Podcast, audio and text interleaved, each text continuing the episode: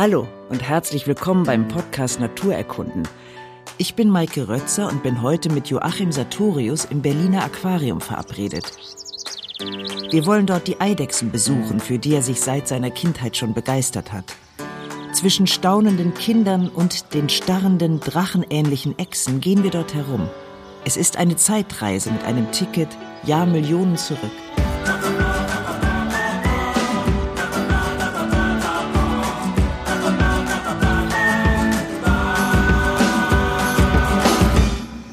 Aber du weißt, wo es hier lang geht zu den Echsen. Ich glaube, die, die Echsen sind im ersten Stock. Auch die berühmte Brückenechse ist, glaube ich, im ersten Stock. Was macht die Brückenechse so berühmt? Naja, das ist ja sozusagen die Ur-Urahnen von allen Reptilien überhaupt. Also die Wissenschaftler haben ja gesagt, dass diese Brückenechsen 220 Millionen Jahre alt seien, auf dem Buckel hätten. Und das bedeutet natürlich eigentlich, dass sie noch älter sind als jeder Dinosaurier.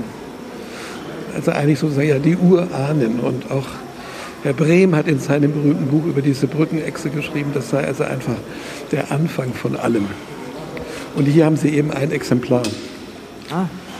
Das man aber nie sieht, weil es so faul ist, so dick, immer in irgendwelchen Höhlen liegt. Man braucht Stunden, um sie zu sehen. Hast du sie schon mal gesehen? Einmal, ja. Nach langem Warten. Und wie sieht sie aus? Sie hat sehr große, dicke Schuppen und ist äh, relativ behäbig. Also ich habe sie eben ein einziges Mal gesehen, da hat sie sich auf dem Bauch entlang gerobbt zu dem Lichtkegel in der Mitte von ihrem Terrarium, weil es dort natürlich am heißesten ist. Also alle Echsen suchen ja Wärme und auch jene, jene Brückenechse suchte Wärme. Naja, und dann ließ sie sich in diesen Lichtkreis fallen. Und das war's. Also sie ist nicht besonders hübsch. Im Gegensatz zu vielen anderen Eidechsen fehlt ihr jegliche Eleganz. Aber wenn man so alt ist, äh, ist das vielleicht verständlich. Und warum brauchen die Echsen Wärme? Im Gegensatz zu den Säugetieren, die selber Wärme äh, generieren können, äh, haben Echsen keine Möglichkeit. Sie sind eigentlich Kaltblütler oder wie sagt man, wechselwarm. Das heißt, sie brauchen eigentlich immer, immer Wärme, Sonne, Licht, um sich aufzuladen. Und deswegen sieht man ja im Süden auch überall die Eidechsen eben in der Sonne herumflezen. Und im Winter halten sie einen sehr, sehr langen Winterschlaf. Also zumindest in den kälteren Regionen. Und du kommst ja gerade frisch aus dem Süden. Hast du da Echsen gesehen? Ich habe ein paar Echsen gesehen, einfach auf unserer Terrasse, ja. Das sind immer ein paar. Also die, die normalen sizilianischen Mauereidechsen. Ganz hübsch, ganz elegant. Der Schwanz äh, zweimal so lang wie der Körper und sehr agil. Unsere Katze war natürlich ein bisschen hinter ihnen her, hat aber Gottlob keine erwischt. Gucken wir mal auf die Brückenechse, ob sie sich heute zeigt. Das wäre ein kleines Wunder, aber ich gönne es dir.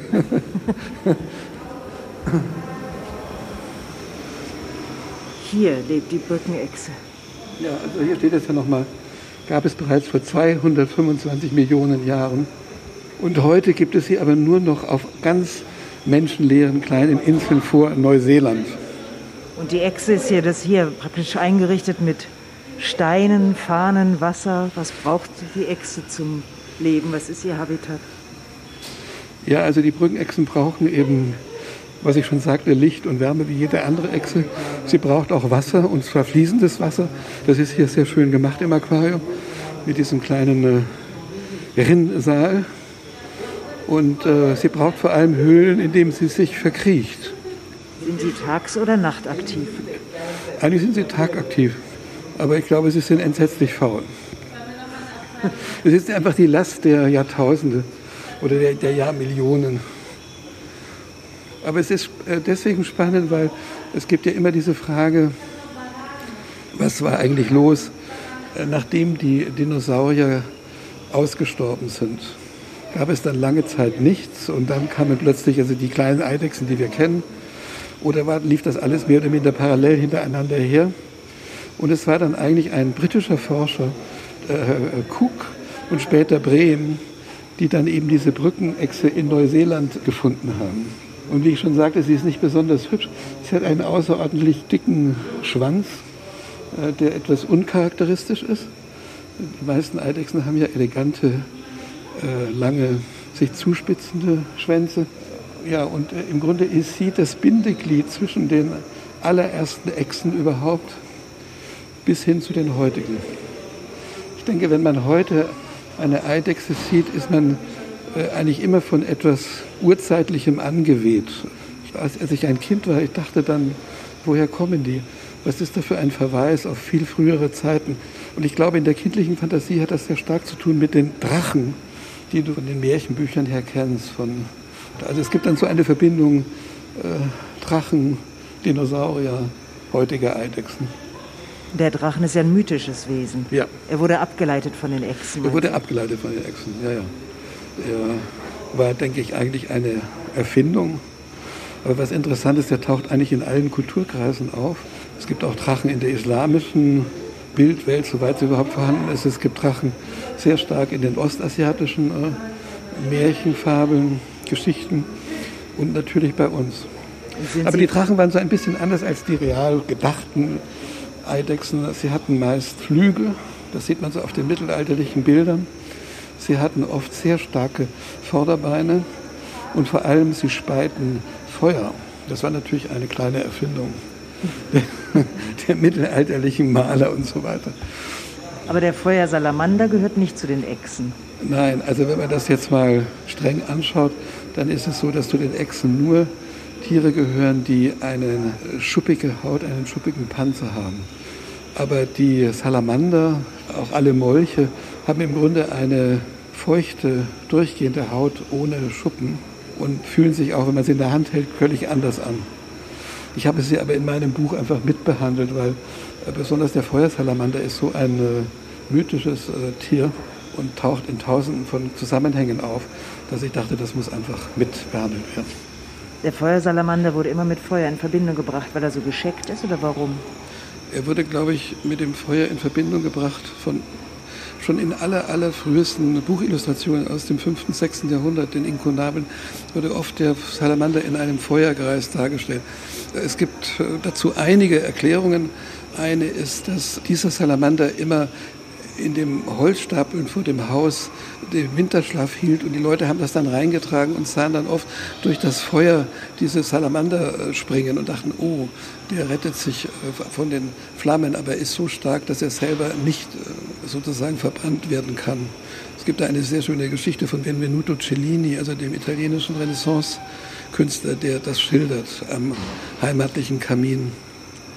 Also ich glaube, dass die Bezeichnung Feuersalamander nicht ursprünglich zusammenhing mit dem Muster der Haut des Salamanders, die ja eigentlich sehr schön ist. Also diese großen, intensiv gelben Flecken auf dem schwarzen Grund. Aber nochmal zurück zu den Echsen. Hm. Leben die weltweit? Also es gibt Echsen überall, wirklich überall, außer an den, in den extrem kalten Zonen. Also man würde vergeblich am Nordpol oder am Südpol nach Echsen suchen. Äh, aber es gibt äh, Echsen, die relativ resistent sind. Es gibt sogar in Europa sogenannte Alpen-Eidechsen, die bis zur Höhe von 2000 Meter leben. Also sie sind ganz schwarz und äh, agil. Aber man kann sagen, also das schon, es gibt eigentlich eine weltweite Verbreitung, ja, ja, ja. Und die Echse lebt aber allein oder lebt sie im Familienverbund? Sie ist im Grunde ein Einzelwesen. Ich muss sagen, ich habe immer wieder Eidechsen gesehen, vor allem in meiner Kindheit aber ähm, sie waren eigentlich ganz, ganz überwiegend einzeln. Also jetzt, wo ich sehr viel in Sizilien bin, man sieht manchmal in den Ruinenstädten auch ganze Rudeln von Eidechsen. Ja.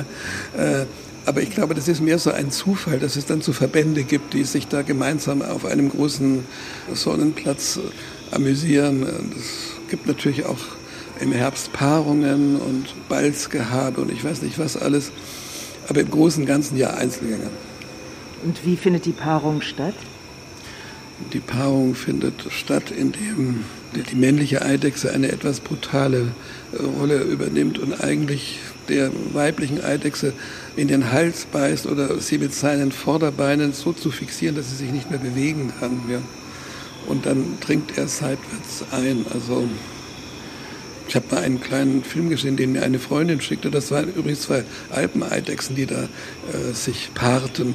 Das war also schon ein merkwürdiges, merkwürdiges, wie soll ich denn sagen, zeremoniell, was glaube ich auch für das Weibchen nicht besonders lustig war. Und sie legt dann Eier? Sie legt dann Eier, ja. Meist gräbt sie ein Loch im Sand oder in äh, Torf und ähm, Moos. Und äh, das ist dann sehr unterschiedliche Schlüpfzeiten, also je nachdem. Äh, ja. Und wie viele Jungtiere kommen dann aus den Eiern? Oh, das ist auch extrem unterschiedlich. Also es gibt, äh, ich würde sagen, jetzt bei den gewöhnlichen europäischen Zaun- oder Mauereidechsen sind das vielleicht sechs oder sieben pro Wurf. Es gibt aber auch in anderen Gegenden in Lateinamerika, wo es dann oft 20, 25 auch sein können. Also die großen Leguane, wenn die ihre Eier legen. Und kümmert sich die Mutter dann um die junge Brut? Für kurze Zeit. Versorgt sie sie mit Essen? Also sie zeigt ihnen zumindest, wo, wo sie Essen finden können und äh, führt sie dahin. Aber wie gesagt, äh, also eigentlich sind die dann auch sehr, sehr schnell. Also sie werden ja so geboren, dass sie wirklich schon gehen können, dass sie vier Beine haben, dass sie schon relativ äh, beweglich und agil sind. Äh, also die Mutter, die Rolle der Mutter ist eigentlich ähm, eine kärgliche. Und was fressen die Eidechsen? Sie fressen ähm, mit Vorliebe Insekten, mit Vorliebe Schmetterlinge. Es gibt eine sehr schöne Passage in dem Buch von Brehm über Eidechsen, wo er einen Forscher schildert, der immer Kohlweißlinge sammelt und die dann zu dem Drahtkäfig mit dem Terrarium seiner Eidechsen bringt. Und die würden dann wie kleine Hunde an dem Gitter hochspringen und sich auf die weißen Schmetterlinge freuen. Also es ist überwiegend äh, Insekten, aber sie essen auch zum Beispiel Früchte, auch Melonen, auch Teil ganz weiche Blätter, soweit es das gibt. Also jedenfalls äh, kein Fleisch. Also selbst die ganz großen Eidechsen wie die Leguane oder die Varane in, am Nil erlegen keine anderen also Tiere, ja, keine, keine Säugetiere. Ihr hattet ja mal auch eine Eidechse zu Hause und habt sie gefüttert. Was habt ihr denn da geholt und wo? Naja, das war, äh, also ich muss sagen, ich hatte zwei intensive Zeiten mit Eidechsen. Das eine war, als ich so ein Junge war, neun, zehn, elf Jahre, das war eben in Tunesien, wo wir einen steinernen Garten hatten, der zum Meer abfiel und wo es sehr viele Eidechsenfamilien gab im Garten und sehr viele Geckos im Haus. Das war vielleicht die intensivste Zeit. Und die zweite intensive Zeit war mit einer Eidechse, die wir in Berlin in einer Mietwohnung hatten. Die Eigentümer verboten Haustiere, also jetzt Hund, Katze und so weiter. Und dann haben wir den Töchtern eine Eidechse gekauft. Aber eines Tages kamen dann die Kinder in mein Arbeitszimmer und sagten, oh, ganz seltsam, Billy liegt auf dem Rücken und ist so kalt. Jedenfalls äh, gab es dann eine feierliche Beerdigung in dem Innenhof. Und sie wurde dann in einer kleinen Blechkiste in die Erde gelassen. Würdig. Ja. Ist denn die Echse seit jeher positiv oder negativ belegt? Also sie war eigentlich äh, im frühen Mittelalter eher negativ belegt. Also man sagte damals, sie gehöre zum Reich der Kriechtiere, auch der Kröten, der Schlangen, also eher zur Unterwelt. Und es gibt eine Geschichte, die man aber kaum verifizieren kann, wo es heißt, alle, alle Tiere seien auf der Arche Noah gewesen, aber keine Eidechsen. Und im Grunde äh, wurde die Eidechse erst äh, salonfähig oder hoffähig oder auch äh, ein ziemlich wichtiges Thema auch der Malerei ab der Renaissance, wo sie dann doch oft auftaucht auf Bildern von Heiligen, von ähm, biblischen Szenen, also quasi als eine Dekorationsfigur am Rande, aber doch immer sehr, sehr hübsch gemalt. Aber dann die ästhetische Freude an diesem eleganten, schlanken Wesen, das ging dann noch später los. Also ich denke dann erst mit den Holländern im 17., 18. Jahrhundert oder Sibylle Merian hat ein paar wunderschöne äh, Aquarelle gemalt von äh, blauen Eidechsen, die wirklich äh, wunderschön sind. Also es ist schon ein Tier, das äh, sowohl in der bildenden Kunst wie in der Literatur dann doch sehr, sehr häufig auftaucht, wenn man mal sensibilisiert ist und ein äh, Sensorium dafür entwickelt hat. In der Literatur auch? Ja, es gibt äh, jetzt in den Literaturen, die wir vielleicht gar nicht so gut kennen, zum Beispiel in der karibischen Literatur oder auch in der lateinamerikanischen, tauchen überall Eidechse, Warane, Leguane auf. Und es gibt äh, natürlich in der Lyrik, die in Südeuropa geschrieben worden ist, also ich rede jetzt vor allem von der griechischen, von der italienischen Lyrik, tauchen immer wieder Eidechsen auf. Ja? Und äh, ich zitiere in dem Buch auch einige, also die Mailänder Lyrikerin Anna Maria Carpi äh, nennt ihre Gedichte kleine Geckos mit äh, zarten Fingern ähm, und so weiter. Also es gibt da ich habe ja ursprünglich einmal gedacht, ich könnte eine Anthologie machen nur mit Gedichten über Eidechsen und dass das ganz lustig wäre. Wurde denn die Eidechse auch in der Medizin verwendet? Also eigentlich, soweit ich weiß, äh, so gut wie nicht. Äh, das Stichwort ist die Alchemie es ist so, dass die Eidechse von diesen mittelalterlichen Gelehrten und Zaubern immer mit Quecksilber in Verbindung gebracht wurde. Wahrscheinlich, weil sie so schnell war, weil sie so hin und her zuckte, gab es äh, immer diese Idee, Quecksilber und Eidechse passt zusammen. Und nun ist es so, die ganze Alchemie war, wenn man es sehr vereinfacht darauf gerichtet, eigentlich Metalle so zu veredeln, dass man am Schluss Gold hatte. Und bei diesem Veredelungsprozess und dieser Goldsuche wurde die Eidechse eigentlich in einer schauerlichen Weise eingesetzt. Also sie wurde äh, sieben Tage in Milch gelegt und dann geröstet und dann äh, zerrieben zu Staub und mit anderen Sachen vermischt und irgendwie am Schluss sollte dann eben Gold herauskommen. Und es gibt sehr viele, wirklich sehr viele Bücher geschrieben im 15. und 16. Jahrhundert voller Rezepte, wie man zu Gold gelangen kann und da spielt immer wieder die Eidechse eine gewisse Rolle, als, als eine Ingredienz von mehreren. Ja.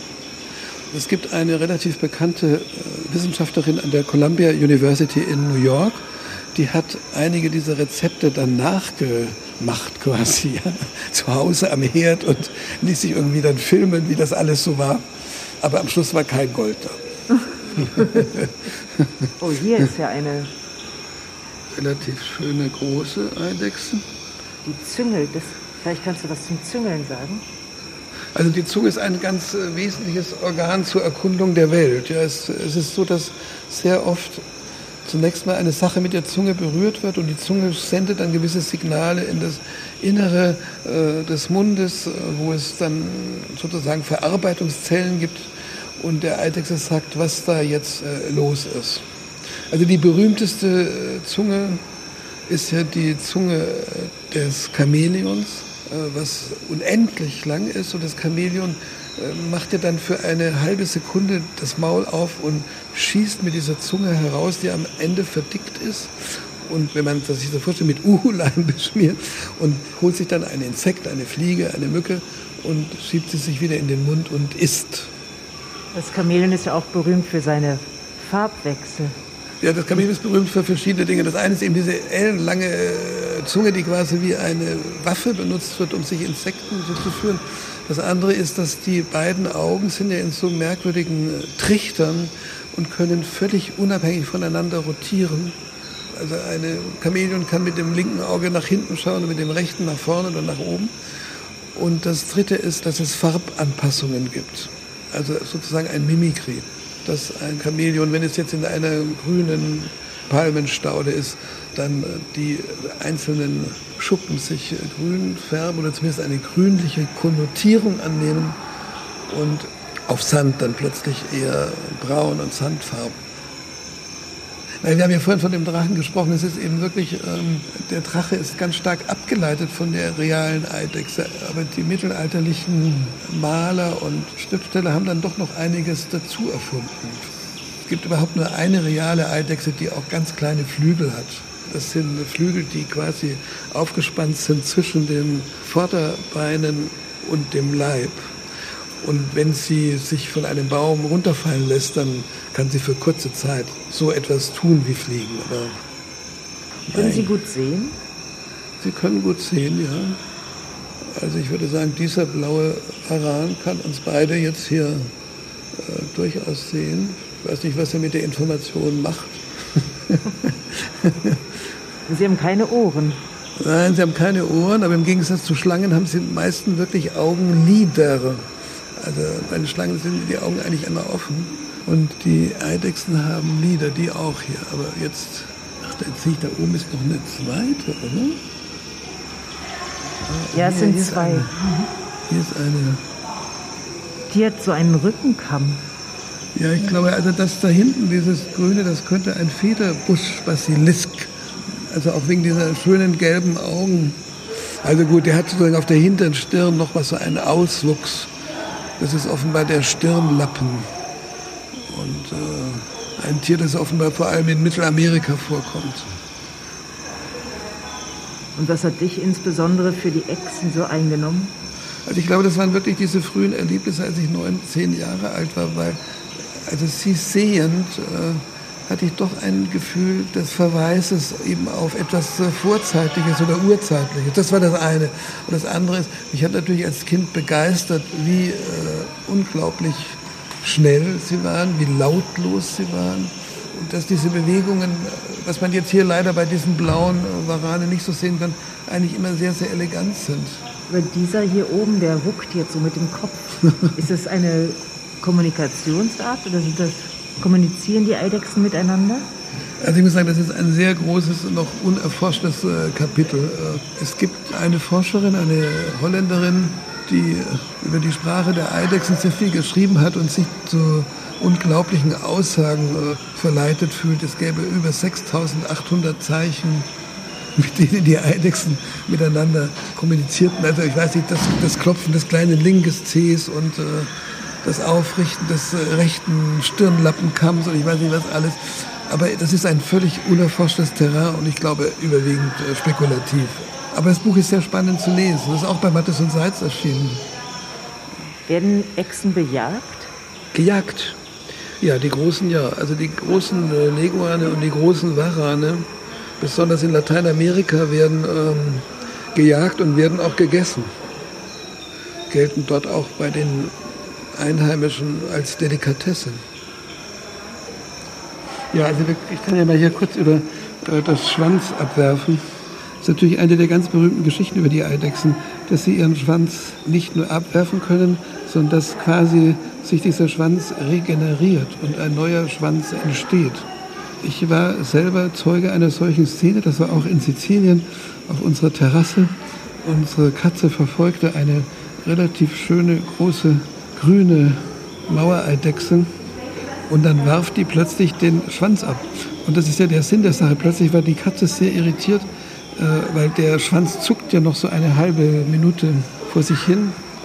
Und dann gibt es ähm, gewisse Eidechsenforscher, die sagen, es gäbe überhaupt nur ein Achtel aller Eidechsen, also von den kleineren, die nicht ihren Schwanz einmal eingebüßt haben. Und dass man das sehr gut sehen kann, weil der nachgewachsene Schwanz hätte oft eine andere Färbung, oft auch eine andere Form der einzelnen Schuppen. Kann sie den auch wieder abwerfen oder ist das eine einmalige? Nee, kann sie nochmal abwerfen. Aber es wird auf Dauer immer schwieriger mit dem Nachwachsen. Ich glaube, ich habe mal irgendwo gelesen, dass die nachwachsenden Schwänze immer kleiner werden und immer ein bisschen kümmerlicher. Und in Berlin gibt es auch Echsen. In Berlin gibt es auch Echsen, wobei ich sagen muss, ich habe aber hier extrem selten welche gesehen. Wie überleben die den kalten Winter? Äh, ja, in Mauerritzen, äh, unter Laub. Also die tauchen dann wirklich einfach ab und äh, halten einen langen Winterschlaf. Aber ich muss sagen, dass jetzt im Vergleich zu meiner Jugend, also ich meine, ich war nie in Berlin, als ich ein Kind war, aber in Franken, äh, es war schon so, dass man beim Sommerspaziergang überall Eidechsen sah. Am Bahndamm, am Waldrand, äh, in der Nähe von kleinen Rinnsalen. Und das ist äh, ja völlig äh, vorüber. Ich will damit sagen, die Zahl der Eidechsen nimmt ab. Sie sind höchst gefährdet. Und wir wissen ja auch, warum. Das betrifft auch jetzt andere Tiere, Insekten, Vögel, weil die Landwirtschaft so sehr mit, mit Gift, mit Phosphaten arbeitet, mit Dünger, weil alles begradigt wird, äh, dass also eigentlich immer weniger wirklicher Lebensraum für diese Eidechsen da ist. Nicht nur bei uns, auch überall sonst. Also, ist, also in Lateinamerika gibt es ja sehr viele Eidechsen, die eigentlich auf den Bäumen wohnen. Äh, und dort ihre Wohnungen haben. Und ähm, auch dort sind ja Abholzungen im größten Stil. Und es gibt natürlich äh, punktuell Programme, äh, ihnen zu helfen, sie zu retten, ihnen neue Habitate zu finden, wenn irgendetwas äh, schief läuft. Aber das sind eben ganz kleine Hilfsaktionen. Joachim und ich gehen also aus dem Aquarium hinaus, zurück in den Berliner Schnee. Die Echsen stieren in ihren warmen Gehegen unter den Wärmelampen zwischen kleinen Wasserbächen und Steinen durch die Glasscheiben wie seit Jahrmillionen schon. Welchen Reim sie sich machen auf das, was sie da sehen, bleibt uns wohl für ewig unerschlossen. Aber dies war nur ein Bruchteil dessen, was Joachim über die Eidechsen zu berichten weiß. Ich empfehle euch sein Buch, das Porträt über die Eidechsen in der Reihe Naturkunden. Es ist in jeder Buchhandlung zu haben. Und wenn euch der Podcast gefallen hat, abonniert uns doch kostenlos und lasst auch gerne eine Bewertung da. Tschüss.